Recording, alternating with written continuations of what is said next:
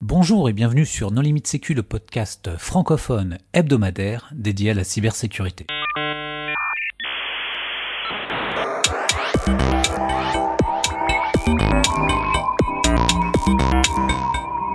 Alors aujourd'hui, épisode sur les cyber range avec euh, trois invités. Donc euh, Arnaud Kopp, qui est président de Cybertest System. Bonjour Arnaud.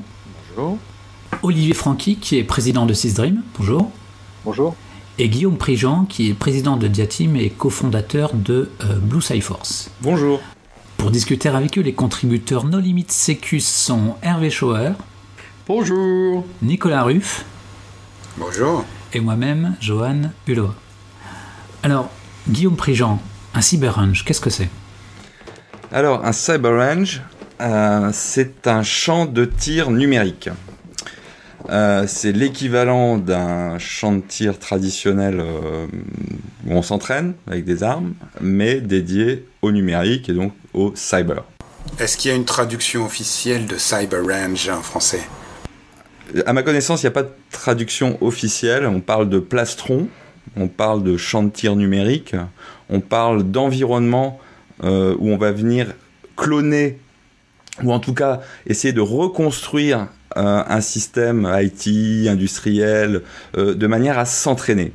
Euh, on va venir euh, faire une maquette, euh, ou parfois même euh, une maquette réelle, hein. on vient reproduire des serveurs, des applications, des réseaux, de manière à opposer traditionnellement, après on verra qu'il y a toutes les couleurs de l'arc-en-ciel, peut-être que Arnaud nous, expliquera ça, euh, la Blue Team, donc les cyber-défenseurs, euh, et la Red Team, les cyber-attaquants. Bon, après, il y a, d'autres nuances. Alors justement, un cyberrange, qu'est-ce que c'est? C'est juste du matériel ou ça, ça, ça va au-delà? Enfin, du matériel, une infrastructure ou ça va au-delà? Bah, traditionnellement, si on a beaucoup beaucoup de moyens, il faut savoir que les cyber range c'est pas nouveau. Euh, Il y a un engouement euh, assez récent, on va dire, sur ce, ce genre de, de pratiques, d'équipements. Euh, historiquement, quand on a beaucoup de moyens, on parle euh, du département de la défense américaine, par exemple, qui ont été les premiers à mettre ça en place. Euh, eh bien, on reproduit la réalité. C'est comme un environnement de pré-production, si vous voulez. Si vous avez vraiment, vraiment beaucoup de moyens, ben, au lieu de construire une usine, vous en faites deux. Et puis il y en a une qui sert pour s'entraîner, tester, faire la pré-prod. Donc un, un cyber range le plus frustre, mais le plus réaliste, c'est une copie d'un système réel, dans lequel on vient s'entraîner et s'autoriser des choses qu'on ferait peut-être pas en production. Alors aujourd'hui, évidemment, avec toutes les techniques de virtualisation, d'émulation, de simulation, tout ce qui est commutation de paquets, des tas de choses comme ça, on arrive à reproduire des cyber range euh, moins coûteux et qui occupent beaucoup moins de place. Mais alors historiquement, ça existe depuis combien de temps? Enfin, tu dis que la défense américaine s'en sert depuis longtemps. euh, C'est des choses qui existaient déjà il y a 30 ans et qui étaient utilisées sur ARPANET ou Alors peut-être pas euh, il y a 30 ans. Euh, pourquoi? Parce que la, la problématique à partir du... Bon, on, on va y venir, je pense, enfin Arnaud euh, pourra, et puis euh, Olivier aussi. Euh, la problématique quand vous faites une copie euh, de la réalité, c'est que vous devez copier euh, donc ce qu'on appelle le, le- le- contenant, donc euh, l'infrastructure, tout ce qui est support, donc euh, vos serveurs, vos switches, vos câbles, vos, euh, vos bases de données, euh, y compris les applicatifs, et puis vous devez copier et cloner le contenu, c'est-à-dire le trafic de vie généré par des utilisateurs légitimes ou malveillants dans cet environnement-là. Donc, moi, j'ai pas de date précise sur les premiers cyber sachant que c'est un mot qui est quand même assez récent, on va dire. Euh, mais oui, ça fait une vingtaine d'années que des gens euh, s'entraînent déjà dans des environnements représentatifs à tout type de, de scénarios de défense, de scénarios d'attaque aussi. On pourra peut-être en parler, mais euh, Et comment ça a évolué au départ? C'était une reproduction, on veut dire, euh, euh, avec des machines virtuelles ou c'était vraiment le- une reproduction de, de l'environnement existant avec des serveurs physiques, etc. Oui, parce qu'on a tous connu l'époque glorieuse des Honeypot euh, il y a 15 ans où tous les services étaient émulés et on s'entraînait juste à lancer Nmap pour trouver des telnets ouverts. Vais, on va pas parler de la préhistoire, mais bon, moi, j'ai fondé euh, Diatim en 2002. J'ai commencé euh, sur ces sujets-là euh, dans les années 2000.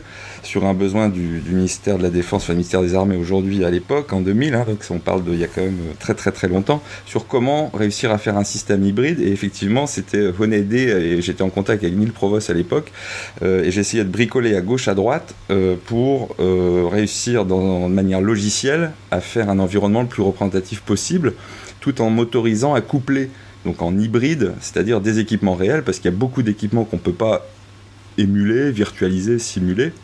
Et puis j'en étais arrivé à recoder euh, toute une stack TCP/IP, euh, je recodais mes outils, je recodais les vulnérabilités. Donc on parlait de modèles, de, modèles numériques. Quand vous, fabriquez euh, du logiciel, vous faites un modèle. Euh, et puis ensuite, au fil des années, avec l'apparition de la virtualisation euh, massive, euh, les premiers VMware, les QEMU, les VirtualBox, toutes ces choses-là, plus ensuite avec toute la partie commutation, les Open vSwitch, donc tout ce qui est réseau, plus l'émulation, il n'y avait plus besoin de faire de modèles et de recoder un Internet de manière logicielle. Mais c'était il y a très longtemps, ces histoires-là. Bah justement, si, si je peux peut-être rajouter sur ces éléments-là, en fait, c'est les Cyber Range, quand on a commencé à en parler, d'abord, c'est vrai que c'est vraiment américain et d'où le nom en fait. Euh, bah, en fait, on va quasiment fêter là en 2018 les 10 ans du programme vraiment annoncé par euh, DARPA. C'était 2008 et en réalité, c'était quelque chose qui essayait de se constituer après tous les environnements de tests. C'est-à-dire les tests individualisés de, produits, les tests d'équipement réseau, euh, toutes les solutions de, de plateformes de validation, de QA, euh, qui servaient plutôt à des, tests fonctionnels, euh, qui étaient utilisés encore avant, bien sûr. Euh, bah, à partir de 2008, grosso modo, il y a eu un peu cette idée de peut-être aller sur des tests plus uniquement de, fonctionnalités de, solutions réseau, de solutions de sécurité, mais plutôt de commencer à tester un système complet, un système de système en fait.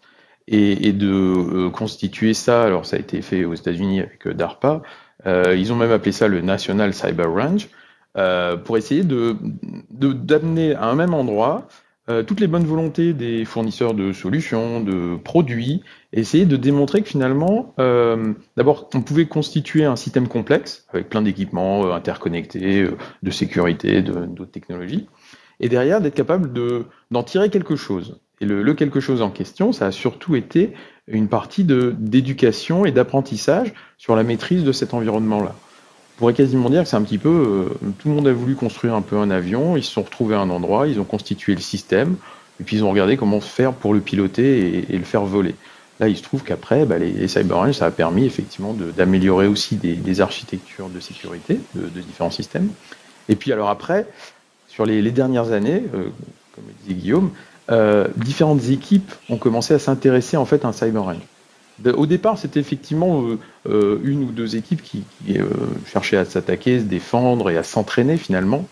mais quelque part, après, bah, d'autres départements des organisations ont voulu venir dedans. Regardez, bah, tiens, pourquoi ça marche? Pourquoi est-ce que bah, le practice fonctionne? Pourquoi est-ce que finalement maintenant des, dirigeants sont, intéressés? Et puis au fur et à mesure, ça a pu évoluer comme ça. puis éventuellement, on rentrera dans l'identification de ces différentes équipes, les Red Team, Green Team, Yellow Team, alors Yellow Team même, euh, White Team, Purple Team, effectivement, ça fait un peu tout l'arc-en-ciel en fait. Oui, bah, profitez-en pour nous expliquer c'est quoi euh, tous ces trucs, euh, enfin ces arc-en-ciel team. Hein. alors, effectivement, les arc-en-ciel team, déjà si on parle de la Red Team, ça c'est donner l'accès en fait à une équipe d'attaquants. Donc, euh, en fait, ils, ont accès, alors soit à leur propre intelligence et leurs propres outils pour lancer et injecter des attaques dans, ce système euh, en environnement euh, séparé, segmenté, ou alors, en fait, ils ont accès à des outils de génération d'attaques, et puis c'est à eux de, déclencher des scénarios. Un peu comme dans un environnement de simulateur de vol, hein, celui qui va décider de lancer un orage pendant que le pilote est en train de perdre un moteur, bah, c'est lui qui fait partie de la Red Team. Euh, plus récemment, on a vu apparaître des red teams dans les entreprises, par contre. Euh, là, ce qui est devenu intéressant, c'est des attaquants de leur propre réseau, finalement.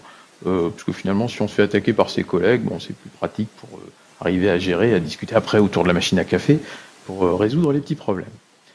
À côté de ça, en fait, on a la Green Team. Alors la Green Team qui est beaucoup plus autour de la simulation de tout ce qui est trafic légitime. parce que bah, finalement, un, réseau dans lequel on doit détecter les attaques. S'il n'y a que des attaques, bon, bah, c'est facile à détecter, et puis quasiment, il suffit de tout éteindre, il n'y a plus d'attaques. Euh, la Green Team, elle, est là pour euh, bah, faire fonctionner son flux normal, assurer que les applications euh, critiques, les applications de l'entreprise ou de l'organisation ou de la mission, quand on est dans des exercices militaires, soient bien en train de fonctionner, tout simplement. Donc déjà, eux, ils assurent le fonctionnement normal. Une Yellow Team, ça aussi, c'est quelque chose de plus récent. Une Yellow Team, c'est une équipe qui, qui participe un peu involontairement à l'attaque, au scénario de l'attaquant. Yellow Team, on va dire, c'est ceux qui cliquent sur n'importe quoi comme lien, comme mail, comme euh, euh qui euh, insèrent, euh, injectent n'importe quoi comme clé USB, qui acceptent de lancer un peu n'importe quoi. Ils, ils, déclenchent, et en tout cas ils prennent parti à une, activité malicieuse, mais ils ne s'en rendent pas compte et ils n'ont pas forcément encore été éduqués sur une bonne hygiène en fait. derrière on a la Blue Team, la Blue Team qui elle doit plutôt gérer l'environnement, doit s'assurer que même en période d'attaque par la Red Team, surtout quand la Green Team essaie de faire tout fonctionner, et que la Yellow Team, pendant ce temps-là, euh, clique n'importe où, euh, la Blue Team, elle assure la supervision euh, de l'IT, du NOC, le SOC. La, la Blue Team, c'est pas la défense C'est pas tout à fait la défense. Ils assurent que la Red Team reste contenue, et, et c'est pas une défense... Enfin, c'est, ils adaptent le système pour que la, défense n'est... Le SOC, c'est la team de quelle couleur C'est la Blue Team. Ah, d'accord. Euh, c'est quand même euh, la défense qui est censée détecter euh, l'attaque au milieu du trafic légitime. qui fait la, qui sépare les deux. Ouais. Parce que finalement, il faut aussi que la Blue Team assure que la Green Team puisse fonctionner. Donc il y a, y a faire la part des choses en fait entre tout ce qu'ils sont. Mais attends, attends, attends. C'est pas plutôt la production informatique qui assure que le système fonctionne? Parce que le SOC, euh, il assure pas que le système fonctionne. En, hein. fait, absolument, En, fait, il y, a une petite méprise sur, euh, mais c'est une coquille, euh, parce que là on parlait de la white team. ah non, on parle pas encore de la white team. Bah, la blue team elle défend. Hein. La Blue Team simule l'IT, le SOC, le NOC, les équipes de réponse à incident, et elle se prend le feu de l'attaquant. C'est cela qu'on met en situation. Hein. La Red Team, c'est le sparring partner, donc c'est attaque ciblée, euh, graduée en fonction de la réaction de la Blue Team, et tout le reste, c'est du décor. Enfin, de mon point de vue. Alors, continuez, continuez pour vous expliquer la White Team, euh, puis les, autres couleurs, parce que j'ai toujours pas entendu la Purple Team. Donc, effectivement, la, White Team, elle, elle, euh, elle assure juste le, fonctionnement global de l'infrastructure, en fait. elle est plutôt là pour assurer que les, les systèmes du CyberRange eux-mêmes euh, soit en fonction, euh, opère normalement et n'est pas des, défaillances euh, autres que celles volontairement lancées par la Red Team, que la Green Team doit, va subir, et pour laquelle la Blue Team est entre les deux et doit faire le ménage. une White Team, c'est bah, vraiment eux qui aussi pilotent finalement et surveillent un petit peu ce que font les différentes teams, peuvent, bah, ont, le contrôle finalement de l'exercice global. Euh, et pour terminer, la Purple Team, c'est quelque chose qui a été rajouté plus récemment, euh, puisqu'en fait, c'est toute la, relation avec la partie non-IT euh, de l'exercice. Vraiment la partie plutôt légale, communication, relais de, transmission d'informations. donc vraiment une, question plutôt de qu'est-ce qui doit être fait autour de la prise en compte d'une crise. Euh, hors IT en fait, mais euh, qui impacte finalement euh, l'entreprise ou, l'opérateur de ces différentes équipes. Olivier Guillaume, vous avez à nuancer ces définitions des couleurs? Non, moi je pense que vraiment ça a été tout a été dit et, très bien dit par Arnaud et, par Guillaume. Je voulais, juste rebondir sur le, simulateur. Je sais pas qui, en a parlé. Je crois que c'est toi Arnaud ou peut-être Guillaume. Voilà, en fait, je, trouve que le parallèle avec le simulateur de vol est intéressant puisque euh, ça permet, euh, ça, permet vraiment de, de mettre en situation les équipes SSI, ce qui est fait euh, très rarement encore aujourd'hui, hein, même si on peut parler d'un certain dynamisme en France dans le cyber range. Euh, ça devrait être pratiquement un passage obligatoire, enfin obligé euh, des, des, équipes SSI euh, euh, pour, pour tester en fait leur réaction à une intrusion, ce qui est rarement le cas. Donc on trouve, on trouve, Alors, celui, celui qui est dans un simulateur de vol, je rappelle quand même qu'il a fait plusieurs années d'études. Et donc, est-ce que vous ne pensez pas qu'avant d'entraîner les gens dans un simulateur, qui est, très intéressant, hein, il ne faut pas les former d'abord? Ah, mais pour, nous, on voit exactement ça, on voit le, le CyberRange exactement comme un prolongement de la formation qui est notre métier, on va dire historique, hein, euh, parce qu'on est plutôt connu pour ça et pour le pen test. Et c'est vrai qu'on on, on, voit le, on voit le, le cyber-entraînement, excusez-moi, on l'appelle comme ça, on voit le cyber-entraînement comme un prolongement de la formation. La formation, on le voit un petit peu comme un, une répétition de petits exercices. Euh, donc c'est de l'apprentissage. De petits, exercices courts sur des environnements assez simples le, le, le cyber-entraînement, en fait, ça permet de, de, euh, d'impliquer le, le, stagiaire euh, dans un environnement complexe qui ressemble à, euh, à, son, à son environnement réel et de voir, et de voir les vraies réactions, en fait, qu'il pourrait avoir en cas d'intrusion. Moi, j'ai quand même du mal à voir comment ça marche parce que tu parles d'environnement réel, mais euh, il y a beaucoup d'outils de euh, gestion d'incidents forensiques et autres euh, qui coûtent des dizaines de milliers d'euros, dont les licences sont pas faciles à transférer, enfin sont liées au matériel. Je sais pas si ça se fait encore les dongles. Sur Celebrite et autres, il y a des dongles. Comment tu fais pour que les gens soient dans leur environnement de travail sur une plateforme de simulation alors, S'il si, si, faut que de l'open source avec de l'ELK, etc., ça va, mais si c'est avec du propriétaire, ça me semble plus compliqué. J'ai parlé d'environnement réel, c'est quelque chose qui se rapproche d'un environnement réel. Euh, bien sûr, euh, euh, dupliquer, euh, comme le disait Guillaume tout à l'heure, euh, un, un, réseau de production en, en, en pré-prod à l'identique, aujourd'hui sur CyberRange, je pense que c'est très difficile à faire. Mais il y a, quand même un, gap entre la formation classique et le cyber-entraînement. C'est-à-dire qu'on peut se rapprocher d'un réseau réel sans forcément euh, y arriver euh, à 100%, mais essayer de se rapprocher en fait d'un environnement réel qui va plonger les stagiaires dans une dans un un cas euh, plus euh, plus adapté et pour voir ses réactions. Et vous pouvez pas générer un peu de, de, de trafic malfaisant dans un, un réseau en prod euh, pour voir si le SOC le détecte? Alors typique, typiquement pour juste revenir sur l'aspect formation entraînement, et voire même, moi je fais un distinguo entre la formation, l'entraînement et l'exercice. J'ai fait beaucoup, bon, il s'avère que j'ai fait un peu de boxe dans le temps, et c'était la préhistoire aussi.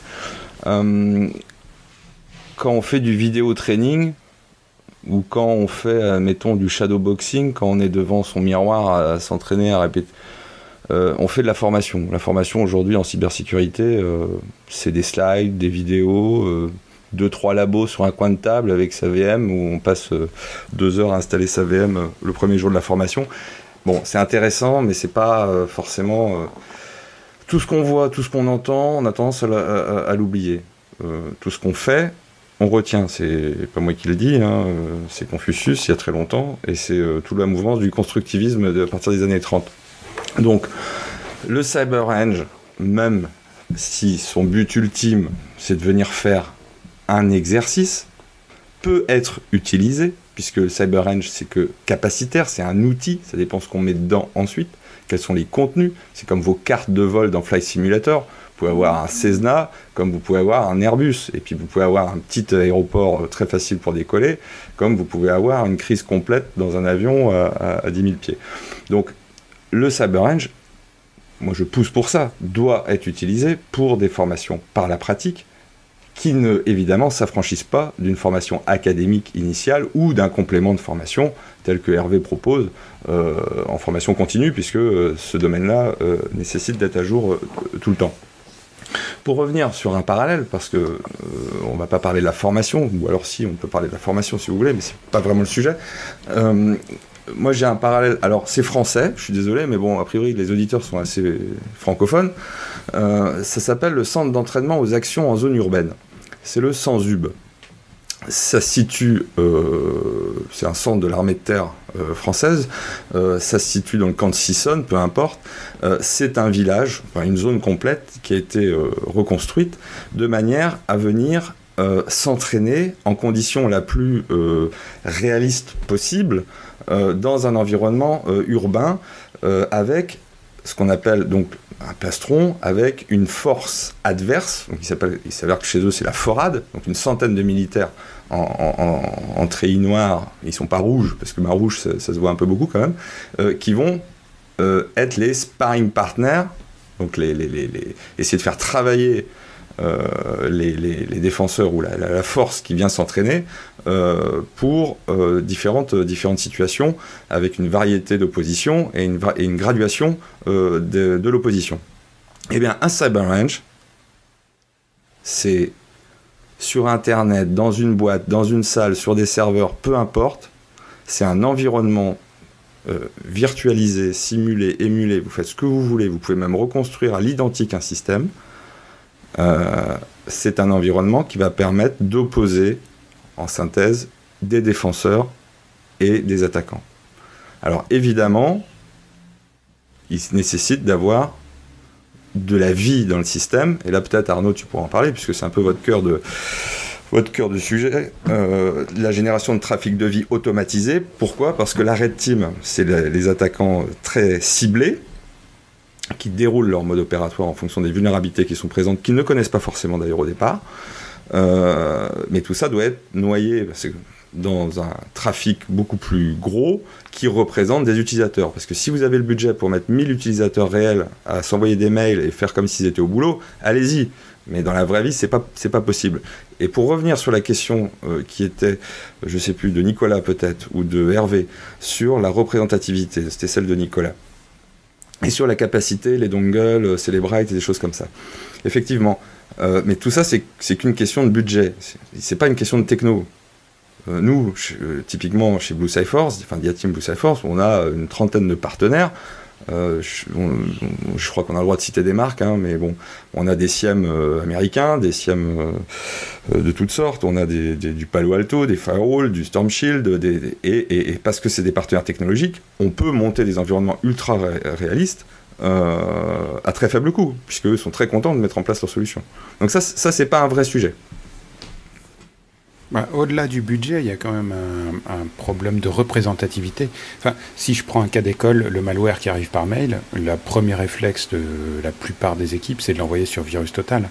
Et ça, comment tu le simules? Parce que soit tu fais un faux Virus Total, mais dans ce cas-là, tu es soumis. Euh, enfin, si la Team compile son truc ad hoc, comment tu fais pour que ton Virus Total il le détecte ou pas? Et si c'est le vrai virus total, ben comment tu fais pour pas devoir régénérer toute ta plateforme à chaque exercice parce que tes, eh ben, souches elles sont grillées? Eh ben tu régénères ta plateforme à chaque exercice et t'automatises. Ouais, ben, au bout d'un moment, t'as pas peur que les éditeurs antivirus trouvent des, patterns communs et finissent par faire une règle qui détecte euh, tout est binaire et que du coup tu sois obligé de réécrire entièrement tes backdoors? Alors, ça, ça, pose les limites de la, donc ce qu'on appelle la, granularité ou la représentativité, effectivement. Euh, si tu dois. Euh, le principe, c'est le vase clos total. Donc typiquement chez nous, euh, on a un faux Twitter, c'est du mastodon avec un look Twitter.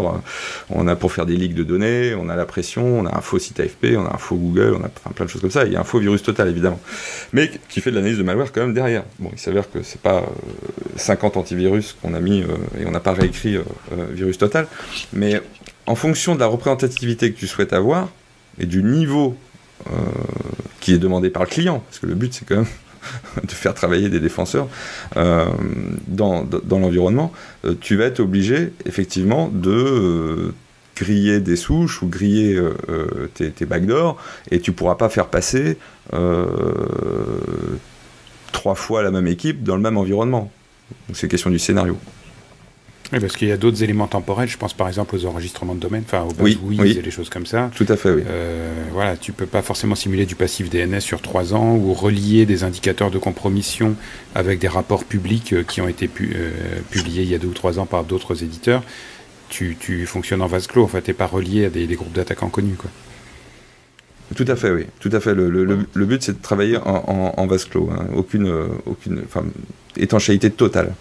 Oui, Arnaud, tu voulais intervenir donc en fait, la partie de euh, simulation, quand en fait on voit les, réseaux euh, fermés, euh, finalement on est aussi beaucoup dans les environnements dans lesquels les, intervenants travaillent au jour le jour en fait.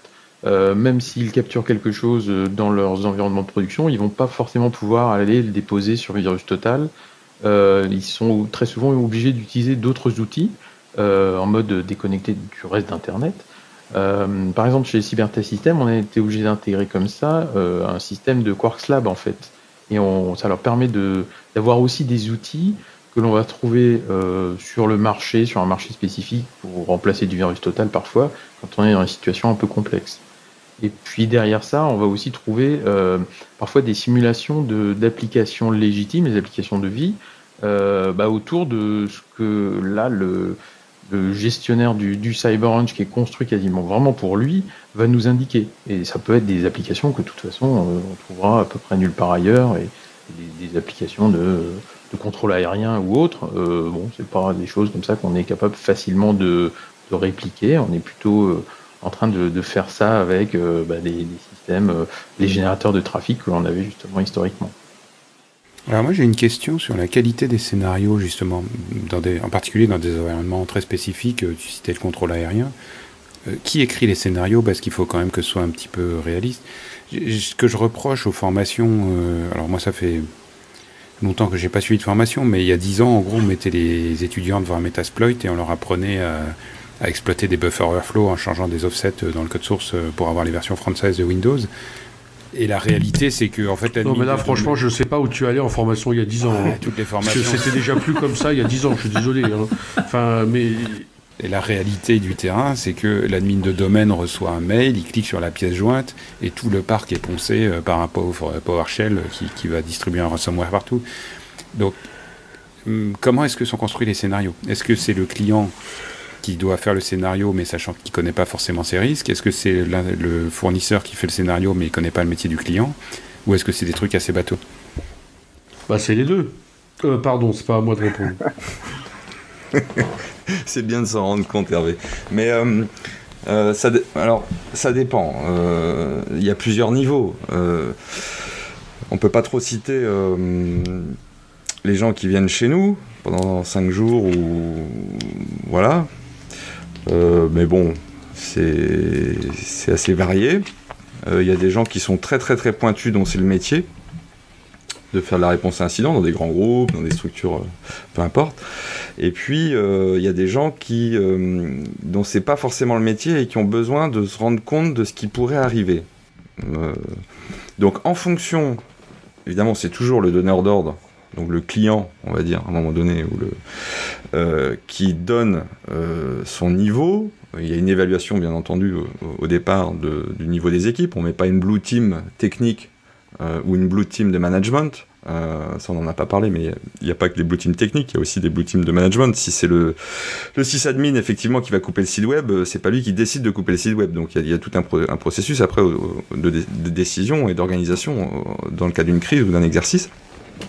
Et donc, on a différents cas. Il y a des cas, là j'en ai un en, cours d'instruction, ça va être un, bel exercice, là, euh, où on a reçu 22 euh, pages euh, toutes les 5 minutes, donc ça s'appelle la timeline, de tous les événements et tous les enchaînements, plus une trentaine de pages d'une architecture avec 500, 600 machines virtuelles, avec tous les chemins qu'ils aimeraient voir. voilà. Donc là, forcément, euh, c'est plus le même biscuit. là, là, là, là, il y a, du vrai, vrai boulot avec des choses euh, très proches de, ce qu'on peut retrouver dans, la vie euh, réelle. Ensuite, il va y avoir des gens qui ne savent pas forcément ce qu'ils veulent, et donc là, on va leur proposer des scénarios, réutiliser des choses évidemment quand c'est possible, de puisque ça a un coût derrière hein, évidemment, même si on automatise le maximum de choses, en termes de génération de trafic, en termes de provisioning automatisé, en termes d'architecture, de template d'architecture, en termes de backdoor, de, propagation. Euh, on réutilise le maximum de choses. Euh, et c'est là qu'on va venir, euh, dans ces cas-là, quand les gens ne savent pas trop ce qu'ils veulent et qu'ils veulent juste, pendant deux jours, tester des équipes ou des réactions ou les processus, puisque c'est aussi très important, c'est nous qui allons leur proposer des choses. Ça, dépend de, du niveau d'exigence. Tu veux, tu peux aller à la salle de gym euh, comme tu peux aller faire un, sparring ou un randori avec Teddy Riner. Euh, ça dépend vraiment de, du niveau euh, que tu as et tes ambitions. Tu as, parlé de Blue Team de management, ça me fait penser. Est-ce que vous simulez des consultants aussi, en plus du matériel? C'est-à-dire, est-ce que la Blue Team peut dire Oh, j'ai besoin de 5 consultants spécialisés en réponse aux incidents dans l'heure, et du coup, vous avez 5 gars dans la pièce d'à côté qui attendent et qui débarquent? Alors, si, si c'est demandé, on le fait. Nous, nous, par exemple, typiquement, dans un exercice de gestion de. Bon, alors, un exercice de gestion de crise, c'est une utilisation d'un CyberRange, d'accord? Faut pas. Un CyberRange peut servir à faire plein d'autres choses, du test d'équipement, du test de la pré-prod, Arnaud l'a rappelé au début, mais un exercice de gestion de crise technique, parce qu'il y a des exercices de gestion de crise, on a déjà parlé sur nos limites sécu, qui se font sur Tabletop ou Serious Gaming euh, en, mode jeu de rôle, mais un exercice de gestion de crise technique où il y a des gens face à leurs infras, effectivement, euh, c'est bien de leur mettre un peu de pression en plein milieu de la nuit, là on a fait ça il n'y a pas très longtemps, euh, vers 3-4 heures du mat, il y a euh, quelqu'un qui rentre avec une caméra et qui est l'AFP et qui veut savoir pourquoi le site est poncé et pourquoi il y a, le site web ne répond plus et pourquoi il y a 1000, 1000 tweets qui disent euh, que cet opérateur est, est, à la ramasse. Et donc je peux vous dire que le stress monte assez vite et effectivement ça va être des acteurs. C'est comme le faux site de l'AFP, c'est comme l'avalanche de Twitter. Euh, il y a un an, on avait géré un, exercice euh, ailleurs dans un centre, un centre euh, autre que, que, le nôtre, où on venait apporter nos compétences à, cet exercice-là, et il y avait 50 accusés réception qui arrivaient toutes les heures. Donc oui, il y a des événements, quand c'est demandé, quand ça permet de rajouter des éléments de contexte à un exercice, qui sont totalement euh, hors technique. Et alors tu dis que vous êtes, euh, enfin, ça ne sert pas seulement à simuler des crises, mais que ça peut aussi euh, servir à tester des équipements, etc. Alors, quel est aujourd'hui, quels sont les clients, quelle est la structure du marché? Tu n'as pas du tout cité, par exemple, la formation de pentester, c'est un domaine dans lequel personne n'investit, par exemple qui, qui, fait quoi avec des Cyber Range Et en quelle quantité alors, euh, moi, je connais pas l'intégralité du marché. Je connais mon marché et ce que nous, on fait euh, chez Diatim et Blue Force. Euh, typiquement, à chaque fois qu'on fait du training, donc hors exercice, on utilise notre CyberRange. Puisque Diatim est éditeur de CyberRange depuis 10 ans, qu'on en déploie un peu partout pour différents, différents acteurs. soit on vend nos CyberRange et nos contenus pour que les gens soient autonomes, ce qui est souvent le cas euh, pour la plupart des structures. Les gens veulent en propre avoir leur simulateur de vol et éventuellement qu'on leur envoie quelques cartes et quelques modèles d'avions de temps en temps, mais on n'a pas à savoir ce qu'ils font avec. Soit, dans un centre d'entraînement et d'exercice, comme on a tout mon partenaire chez Blue Force, euh, on utilise notre propre CyberRange pour délivrer, euh, enfin pour fournir des prestations d'entraînement et de formation.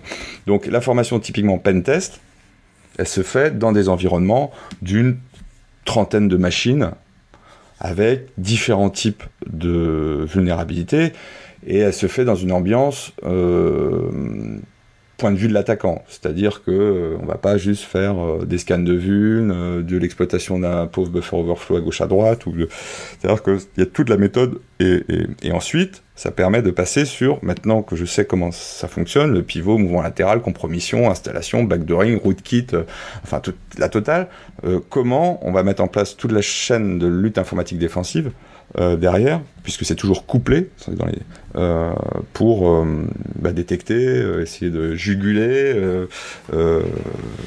et ça, on le fait dans le CyberRange. C'est juste que chaque élève ou chaque apprenant a sa propre architecture. Là où dans un exercice, tout le monde va se retrouver au sein d'une grosse architecture. Oui, je, voudrais ajouter qu'il y a aussi, derrière tous les noms qu'on donne, hein, les Red Team, Green Team, etc., de l'arc-en-ciel, euh, ça, reste des, humains hein, qui, font partie de ces équipes-là. Euh, on est bien en train de dire qu'il y a des, adultes responsables, formés, euh, très compétents qui sont derrière la Red Team, la Green Team, Yellow Team et les autres teams. parfois, on, les, voit en fait changer de couleur aussi. Hein. ils font partie de l'arc-en-ciel, mais ils sont obligés de se mettre aussi dans le siège ou dans l'accompagnement d'une autre team, par exemple. Et, on va avoir des, exercices comme ça où euh, un ancien de la Blue Team de l'année dernière, sur des exercices euh, récurrents euh, d'année en année dans tous les secteurs, bah, en fait, va par exemple changer de couleur au bout d'un moment. Il a peut-être suivi une formation entre temps, il s'est peut-être entraîné plus particulièrement pendant le reste de l'année, Et bah, en fait, on va pouvoir les voir changer en fait. derrière nous, quand on, construit des, cyber range, on ne sait jamais exactement qui seront les individus qui feront partie des différentes équipes. on n'est surtout pas là pour garder trace de, tous ces intervenants. Par contre, on cherche euh, aussi un peu à, avoir une notion un peu de, scoring et de, ranking et de, suivre un petit peu l'évolution des, niveaux de euh, rapidité de réaction, rapidité d'intervention, euh, des types de scénarios qui ont été utilisés ou justement dans une cyber kill chain, c'est finalement combien d'étapes ont été nécessaires, comme jusqu'où a pu aller une équipe d'attaquants par rapport à une équipe de défense. Et puis de finalement essayer de donner aussi comme ça des, notions un peu de, score euh, global euh, à la fin de l'exercice. Parce que on a vu, euh, maintenant à force d'en faire régulièrement et chaque année quasiment, bah, les exercices doivent évoluer. Il y a la technologie, mais il y a les procédures. Les procédures, et puis de constater que ce qui a été appris l'année dernière, on n'a pas besoin de revenir dessus cette année. Et donc, quand on participe à, des différents exercices, on peut parler de DevNet, l'idée c'est aussi de, s'assurer que chaque année ça s'améliore en fait. Et que les participants s'améliorent. Oui, si je peux ajouter moi aussi quelque chose. Euh, tu, parlais de former des pentesters, mais en fait, je pense que le Cyber Range aujourd'hui, ça vient ajouter à toutes les formations, qu'elles soient défensives ou offensives, euh, une dimension qu'on n'avait pas avant. C'est parce qu'avant, le, formateur euh, lançait sa, VM euh, avec son petit exercice et il répétait ça et il changeait sa VM et ses, exercices au fur et à mesure.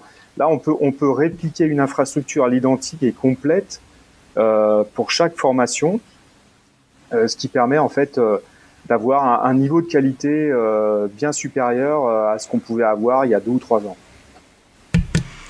Ouais, je pense que dans des domaines comme la défense, Enfin, c'est quand même très différent euh, de, de, de, enfin, de juste avoir des VM.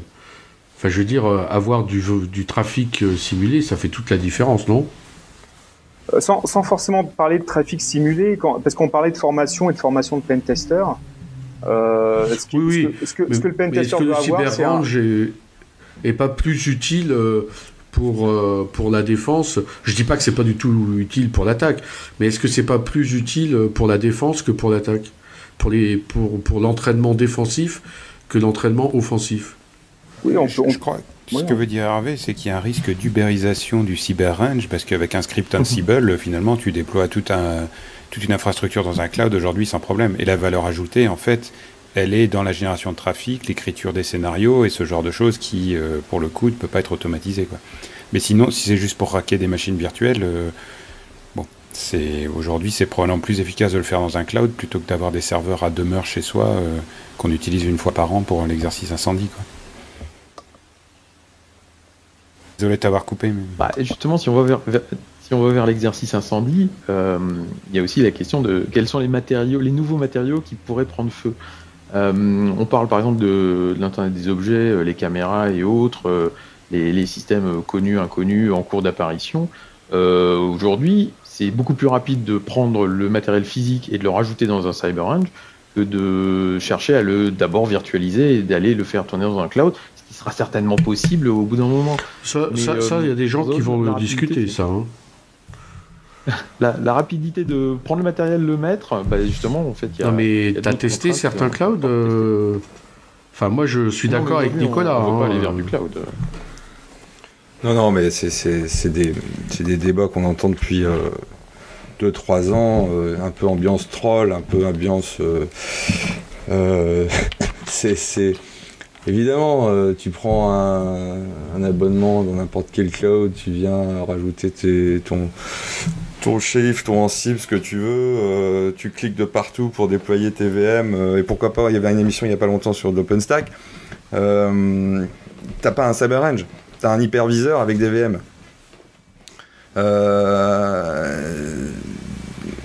je te prends n'importe quel exemple qui me tombe sous la main, euh, j'ai un automate industriel, là, on est en train de faire un exercice, donc tu as tout qui est virtuel.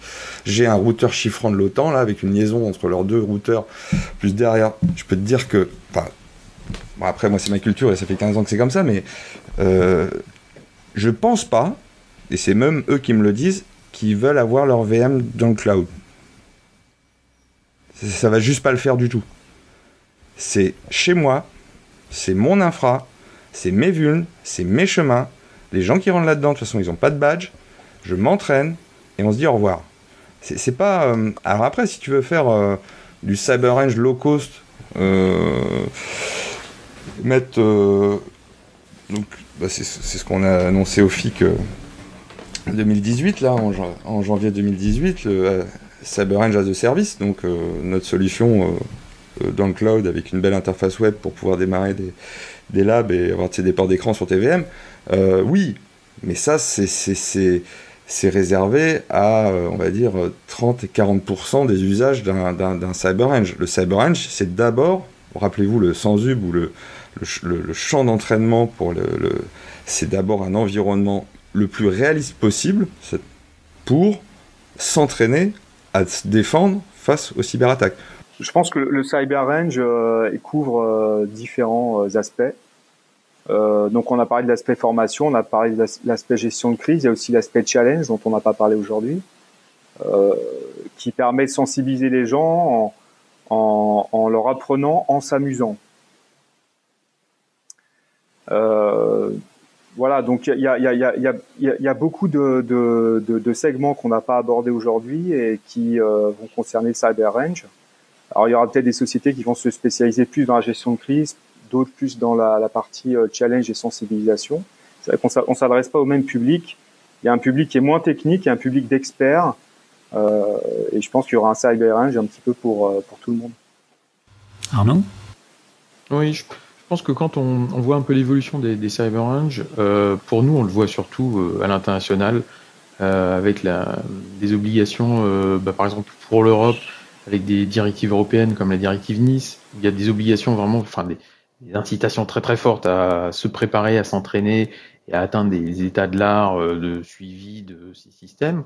En fait, on a vu déjà ça un peu dans d'autres pays, euh, zone Asie-Pacifique, euh, où là, des, des États cités obligent leurs entreprises critiques à, à vraiment envoyer les personnes suivre et des, des entraînements continus. C'est pas de la formation, parce que la formation, ça, ils doivent le faire le, le reste du temps quasiment, mais euh, montrer et démontrer finalement que leur euh, formation leur leur fait améliorer leur capacité de, de... et surtout qu'ils n'ont pas oublié qu'ils n'ont pas oublié ce qu'ils ont appris c'est-à-dire que une fois que les gens tu les as formés s'ils s'entraînent pas régulièrement mais putain mais trois ans après le mec il a tout oublié de ce qu'il a appris en formation ah.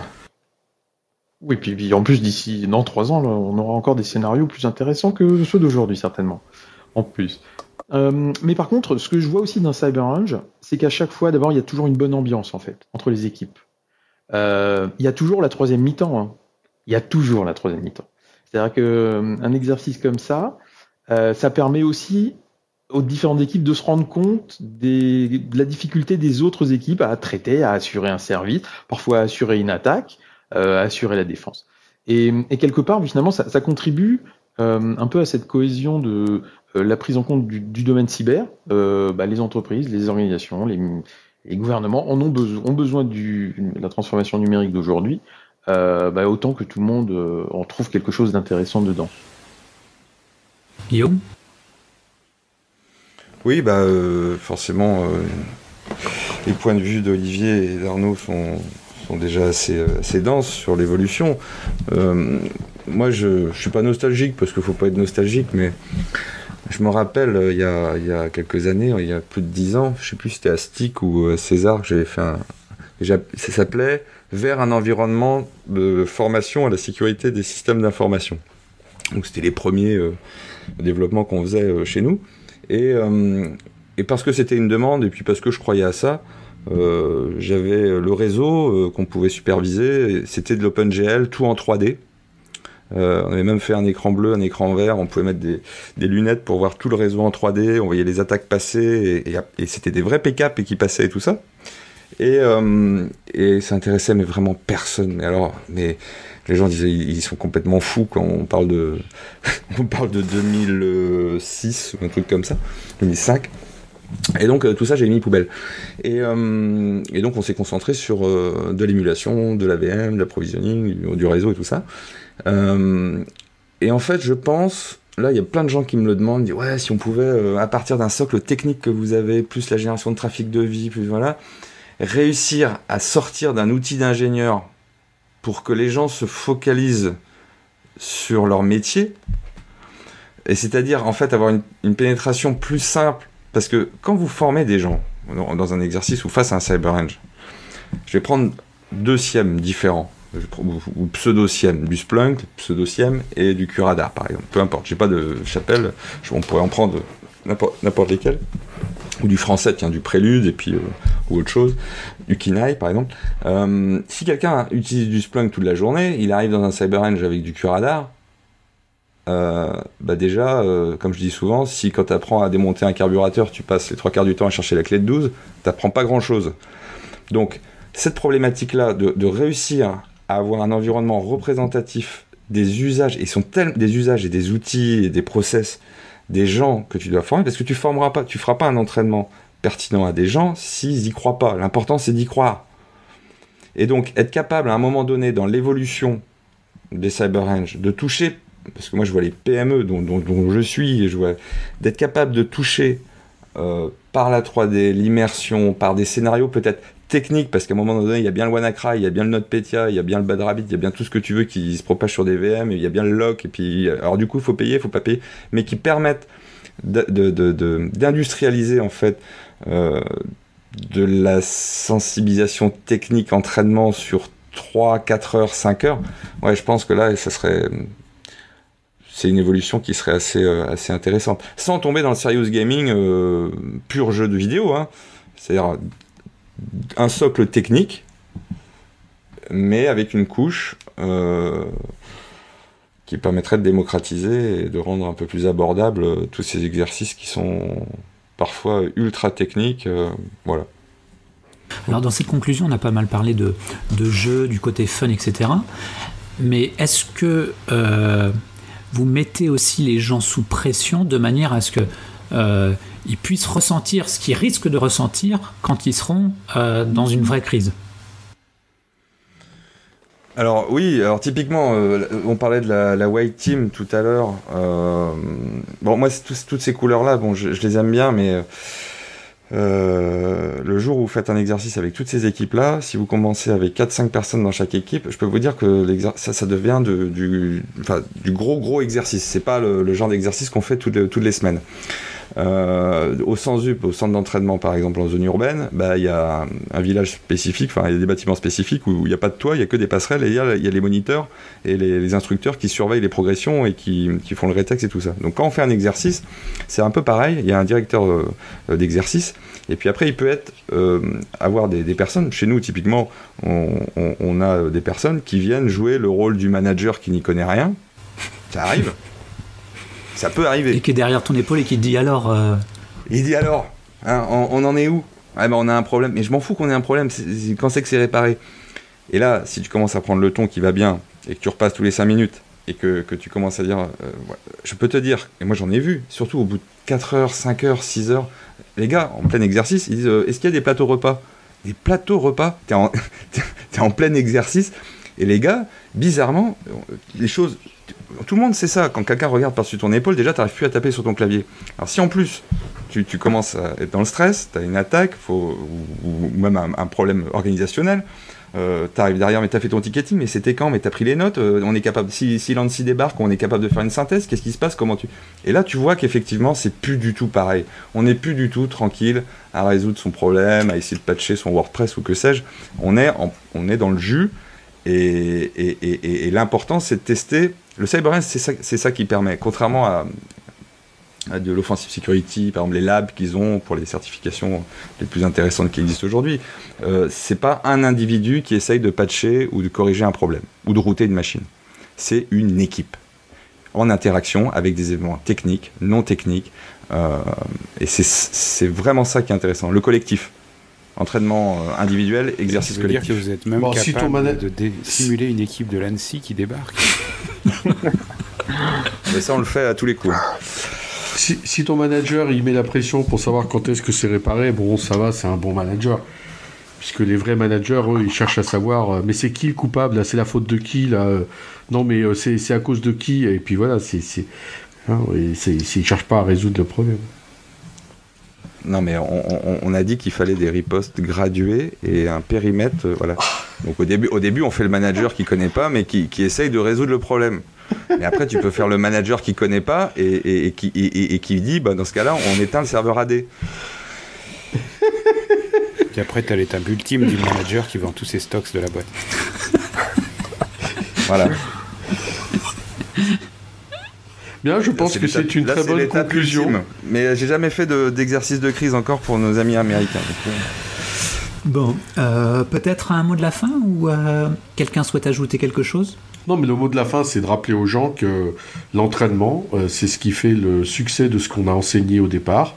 Et donc, euh, eh ben, la formation, c'est bien, l'entraînement, c'est mieux. Moi, je conclurais. Teddy Riner, c'est champion du monde. Il s'entraîne tous les jours. hein. Bon, eh bien, chers auditeurs, nous espérons que cet épisode vous aura intéressé. Nous vous donnons rendez-vous la semaine prochaine pour un nouveau podcast. Au revoir. Au revoir. Au revoir.